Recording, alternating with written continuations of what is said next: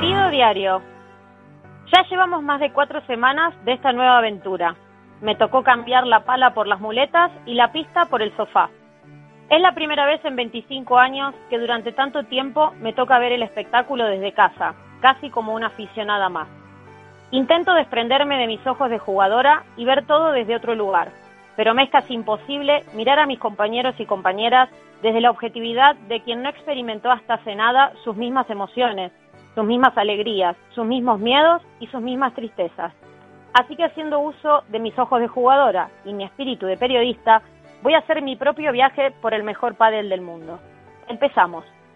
World del Tour volvió al Palau San Jordi después de varios meses, pero con una realidad muy distinta a la de la última vez.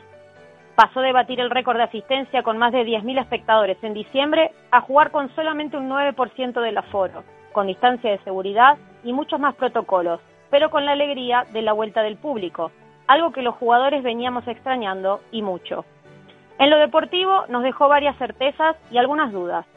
Galán Lebrón volvieron a rugir con fuerza, disipando los fantasmas que algunos querían poner sobre ellos, demostrando un nivel de pádel excelso y un poderío físico que por momentos asusta. Se notó en su festejo, esa liberación de volver a ganar después de dos torneos en los que cayeron antes de la final.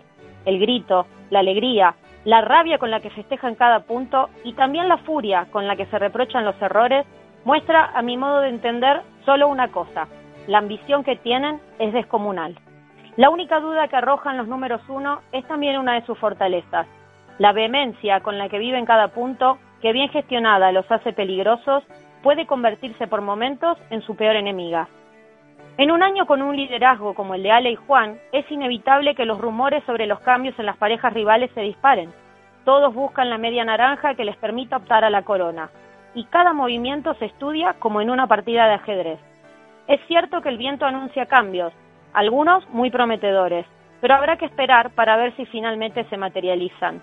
A veces un buen o un mal resultado pueden alterar la hoja de ruta y cambiar el final de cualquier película.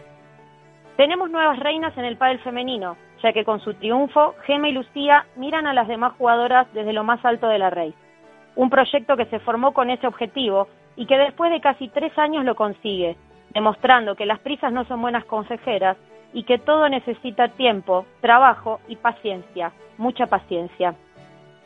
No puedo hablar del torneo y no hacer una mención especial a la irrupción en semifinales de Aranza Osoro y mi compi Carolina Navarro primera semifinal para la joven jugadora argentina, que confirma lo que todos llevábamos tiempo pensando de ella, que tiene un futuro sin límites.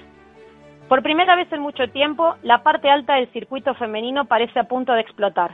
Dos de las primeras parejas del ranking anunciaban ayer su separación a falta de dos torneos para el Master Final. Dos proyectos armados para reinar que se diluyen en poco tiempo, tal vez presos de la inmediatez de resultados en la que vivimos. Todo parece indicar a un cambio de cromos que acabaría con la vuelta de las Martas y la unión de dos jóvenes talentos como Paula José María y Bea González. De confirmarse el retorno de la CMIM, me gustaría dejarles esta pregunta.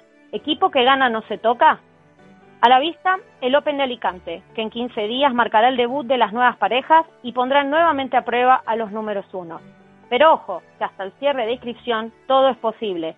Así que estén atentos, porque en el pádel en que vivimos las sorpresas y los cambios de última hora son la nueva vieja normalidad. Un viaje diferente por el pádel con Cecilia Reiter.